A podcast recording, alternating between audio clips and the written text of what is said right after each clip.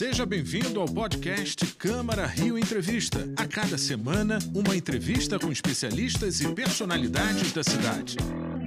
Olá, sejam bem-vindos ao Câmara Reentrevista. Hoje nós vamos falar de sustentabilidade e de ações propositivas para ajudar a conter a crise climática. Somente no mês de junho, por exemplo, há muitas datas comemorativas voltadas ao tema: o Dia Mundial do Meio Ambiente, Dia Nacional da Reciclagem, Dia Mundial dos Oceanos.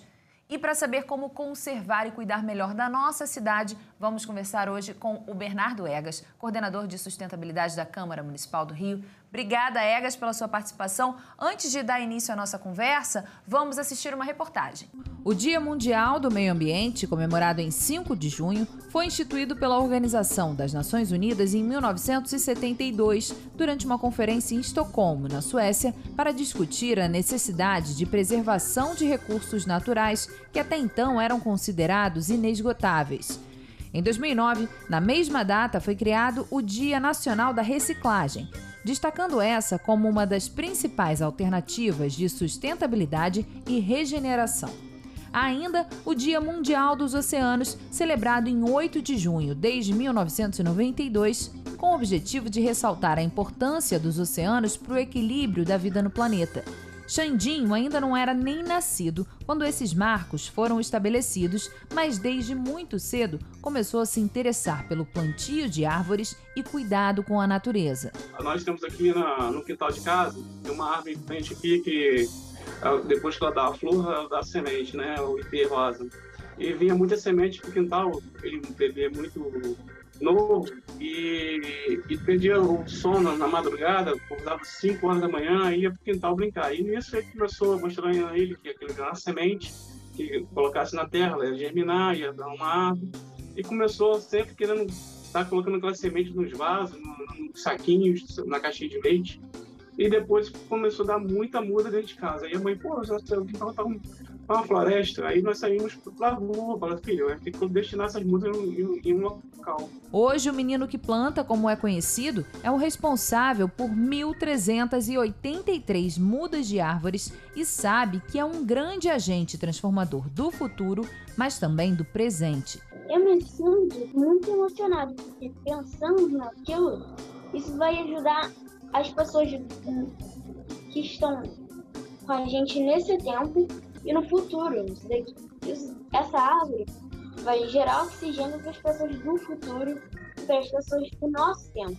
Por meio do perfil nas redes sociais, Xandinho mostra os plantios que promove e convida os amigos, familiares e vizinhos a se juntarem a ele nessa e em outras iniciativas de preservação do meio ambiente, como, por exemplo, a separação do lixo caseiro e a produção de composteiras artesanais. De tão importante, as iniciativas de Xandinho já foram reconhecidas pela Câmara Municipal de Vereadores com uma homenagem prestada pelo vereador Eliseu Kessler. Eu o homenageei aqui na Câmara com a moção de louvor e congratulações, reconhecendo o potencial e o trabalho que ele faz ao longo desses anos de vida, ainda que sejam poucos, mas muito importantes para o nosso meio ambiente. As ações do Xandinho, elas sustentam o mundo inteiro. Tudo que ele faz para o meio ambiente sustenta o planeta. Egas, a preocupação em torno do meio ambiente é uma questão global também não é de hoje, mas já se sabe dos impactos negativos da ação humana. Quais são os principais pontos em que se pode atuar?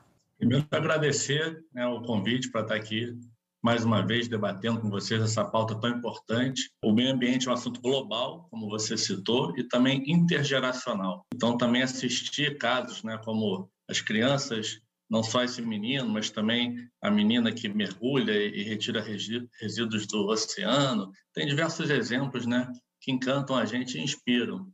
Então, a Prefeitura do Rio também, que tem uma rede enorme né, de educação, tem um papel muito grande na linha educação ambiental. E nesses desafios né, na cidade, eu citaria a questão dos resíduos sólidos. Eles são o terceiro maior emissor de gases de efeito estufa na cidade. A gente precisa avançar muito na questão da separação na origem, na coleta porta a porta, para a gente cons consiga reciclar um percentual maior né, do, que, do que o atingido hoje em dia. O Dia Mundial do Meio Ambiente foi criado em 1972, quando as atenções começaram a se voltar para esse tipo de causa. E aí, em meio século, quais foram os destaques em termos de conquistas que a gente pode enumerar? Eu acho que a grande conquista que, que a gente tem que celebrar é a valorização dos entes subnacionais, né? na questão climática, na, nesse combate às mudanças climáticas. Então, os estados e principalmente agora as cidades tomando né, certo protagonismo nessa luta global que tem sempre um impacto local. Né? Então, a gente precisa valorizar essa questão dentro das cidades. O Rio de Janeiro tem uma experiência grande nisso, há 30 anos que atua na questão climática, então sabe os desafios que tem pela frente na adaptação, na mitigação é, do impacto da mudança do clima na nossa cidade. Pois é, os governos, as entidades e também os indivíduos passaram a se engajar nesse período que a gente mencionou e muitos aspectos, inclusive, já podem, já merecem ser revistos. Quais são eles?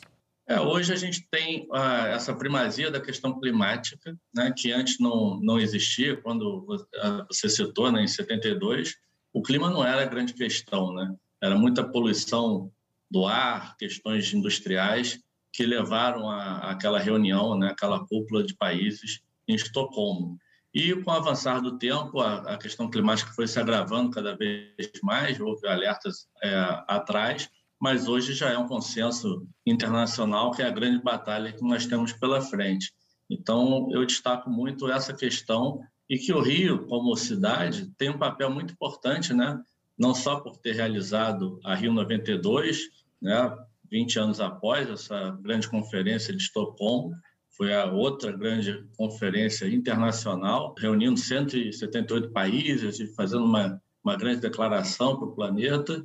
E agora o clima é realmente é, o grande tema que nós temos que enfrentar. Então, o Rio, como protagonista né, internacional dessa, dessa questão, tem um papel fundamental. Esse tipo de iniciativa individual, como a que a gente acabou de assistir, do Xandinho, né, o menino que planta, é, elas têm um impacto rápido na comunidade? Com certeza. Eu acho que a sociedade caminha esse, nesse sentido, né, do consumo consciente e também é, de entender o impacto que a gente provoca no planeta. Isso é, como eu falei, um tema intergeracional e todo mundo tem um papel é, dentro desse tema. Então, qualquer casa, né, a gente pode tratar a separação dos resíduos. Geralmente, 50% dos resíduos domésticos são resíduos orgânicos. Então, existe uma preocupação muito grande em não misturar o orgânico com o resto dos resíduos, porque é aquele resíduo orgânico que acaba sujando o resto todo. Se você separa só o orgânico e destina corretamente,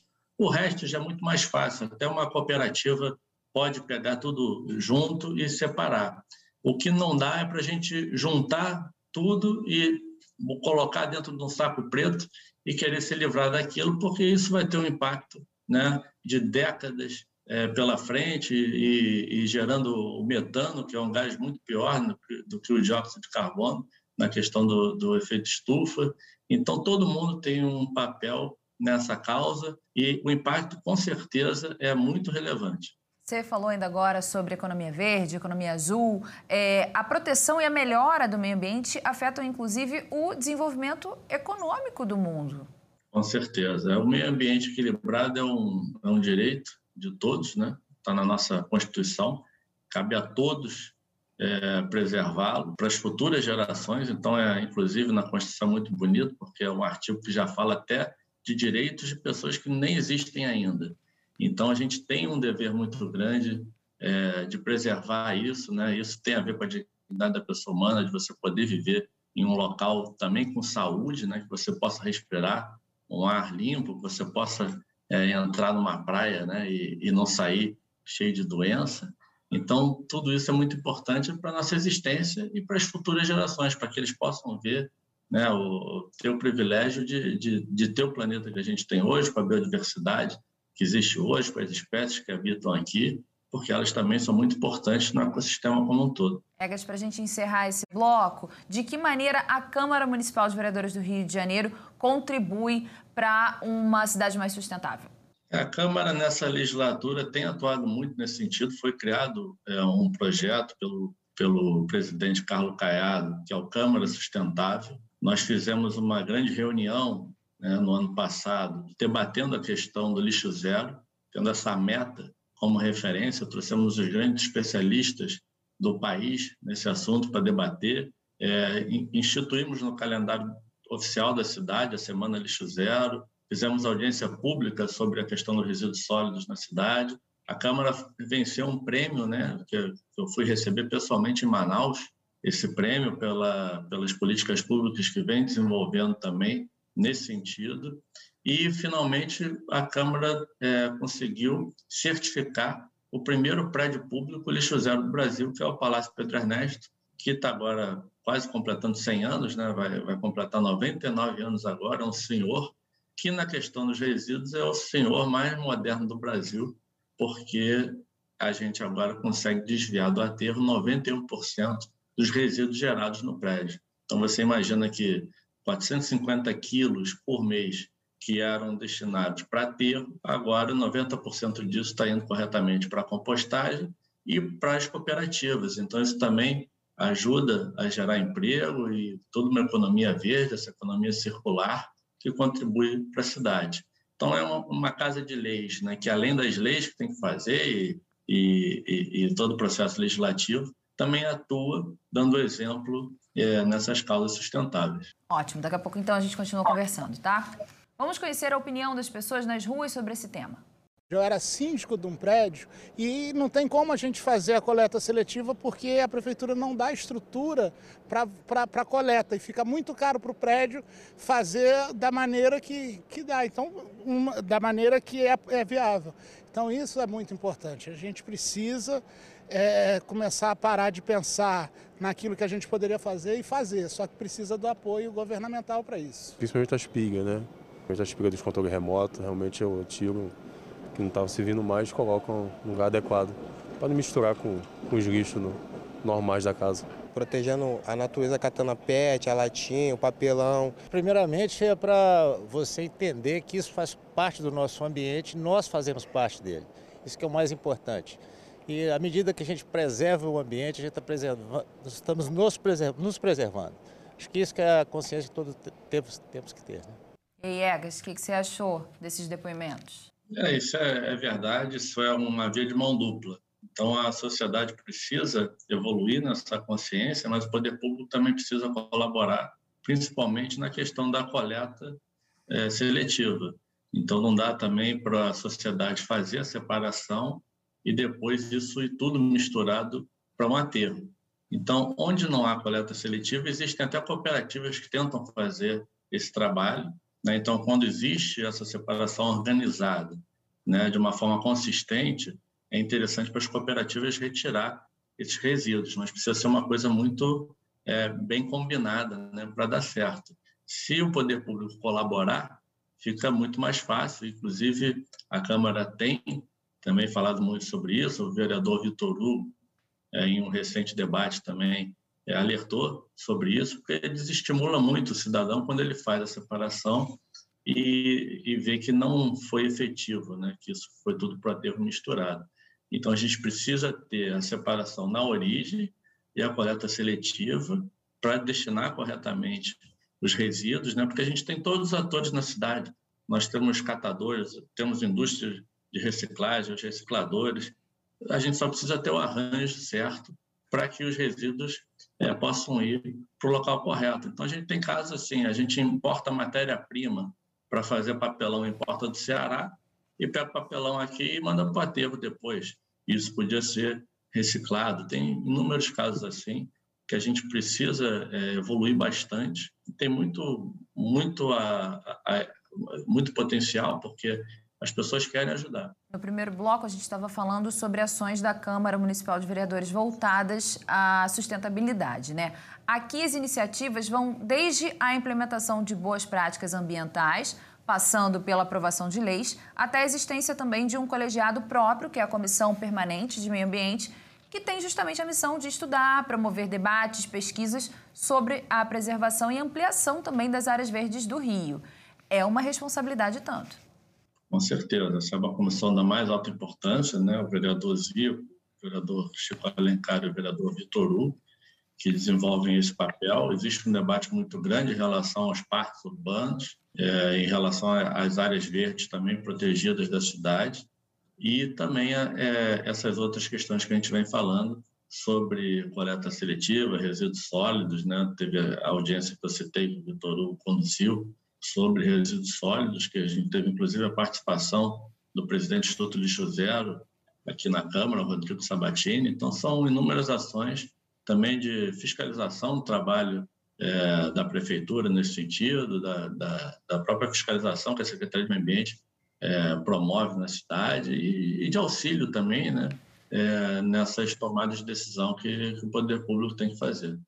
Oh, os parlamentares aprovaram uma lei que reconhece o estado de emergência climática global que ameaça a humanidade e estabelece a meta de neutralização das emissões de gases do efeito estufa no Rio até 2050. E também adotaram a Agenda 2030 para o Desenvolvimento Sustentável como uma diretriz para a promoção de políticas públicas municipais. Essas metas elas devem ser revistas a cada cinco anos, é, sem ser reduzidas. É uma discussão que está contemplada, inclusive, no plano diretor da cidade? Com certeza. Né? Eu acompanhei essa, essas discussões e a revisão do plano diretor, que agora também contempla ações de mitigação e adaptação do clima, que são as questões urgentes do momento. O plano diretor é, anterior né, não, não tinha tanto essa ênfase, e agora é, essas questões estão contempladas. É muito importante nós termos essas metas previstas nas leis da cidade. Então, nós temos leis e decretos com metas ousadas, mas também planos de ação para atingir essas metas. Então, existem também esses planos de ação, existe o Plano de Desenvolvimento Sustentável da cidade, que faz esse cronograma, né, esse passo a passo, que torna possível que essas metas sejam atingidas é, nesses prazos estipulados. Ah, no bloco anterior, a gente mencionou também o certificado lixo zero que o prédio que abriga a Câmara de Vereadores recebeu. Como é que a criação de selos ecologicamente corretos, como por exemplo um que vai ser concedido a bares, restaurantes, hotéis que derem a destinação adequada ao óleo vegetal descartável, ou também a criação de centros de apoio para reciclagem por lei, traçam um caminho para uma cidade mais sustentável? Isso é muito bom no, auxilia o consumidor né, na tomada de decisão. Hoje o consumidor tem a preocupação né, com a sustentabilidade, com o que está consumindo, com os lugares que frequenta. Então, selos como esse garantem que os comerciantes que efetivamente implementam ações, né, boas práticas nesse sentido, possam ser reconhecidos, ser valorizados pelo consumidor e coloca esses comerciantes também no centro dessas discussões, desses debates e acabam servindo também de exemplo para os seus concorrentes. Então, existem até os comerciantes que não ligam tanto para o meio ambiente, mas que acabam tendo que se adequar, porque passa a ser uma nova regra de mercado. Então, é isso que esses selos visam é, estimular. Bernardo Egas, suas considerações finais, por favor. Pode dizer que é muito importante esse trabalho que a Câmara vem fazendo nessa legislatura sob o comando do presidente Carlos Caiado, colocando a pauta da sustentabilidade sempre como um dos pilares né, da condução dos trabalhos da casa não só na elaboração das leis, mas também nas ações que a Câmara tem feito fora do próprio prédio da Câmara, apoiando é, ações que já acontecem é, por toda a cidade. Então, boas práticas que acontecem, a gente tem reconhecido, tem participado, apoiado eventos. Tivemos um grande mutirão na Praia de Copacabana para é, comemorar os 30 anos do, do Dia Mundial dos Oceanos, por exemplo, e outras tantas ações que a casa vem fazendo e debates desse tipo também que trazem sempre esse assunto à tona e promovem essa discussão que é muito saudável para o amadurecimento do tema. O Câmara Reentrevista dessa semana fica por aqui. Você pode rever esse conteúdo pelo canal da Rio TV Câmara no YouTube, além de acompanhar as novidades da Câmara Municipal no nosso site, câmara.rio, e também nas nossas redes sociais pelo arroba Câmara Rio. Muito obrigada pela companhia. Até o próximo encontro. Esse foi o podcast Câmara Rio Entrevista. Acompanhe as notícias sobre a Câmara do Rio em nosso site câmara.rio e nas nossas redes sociais, arroba Câmara Rio.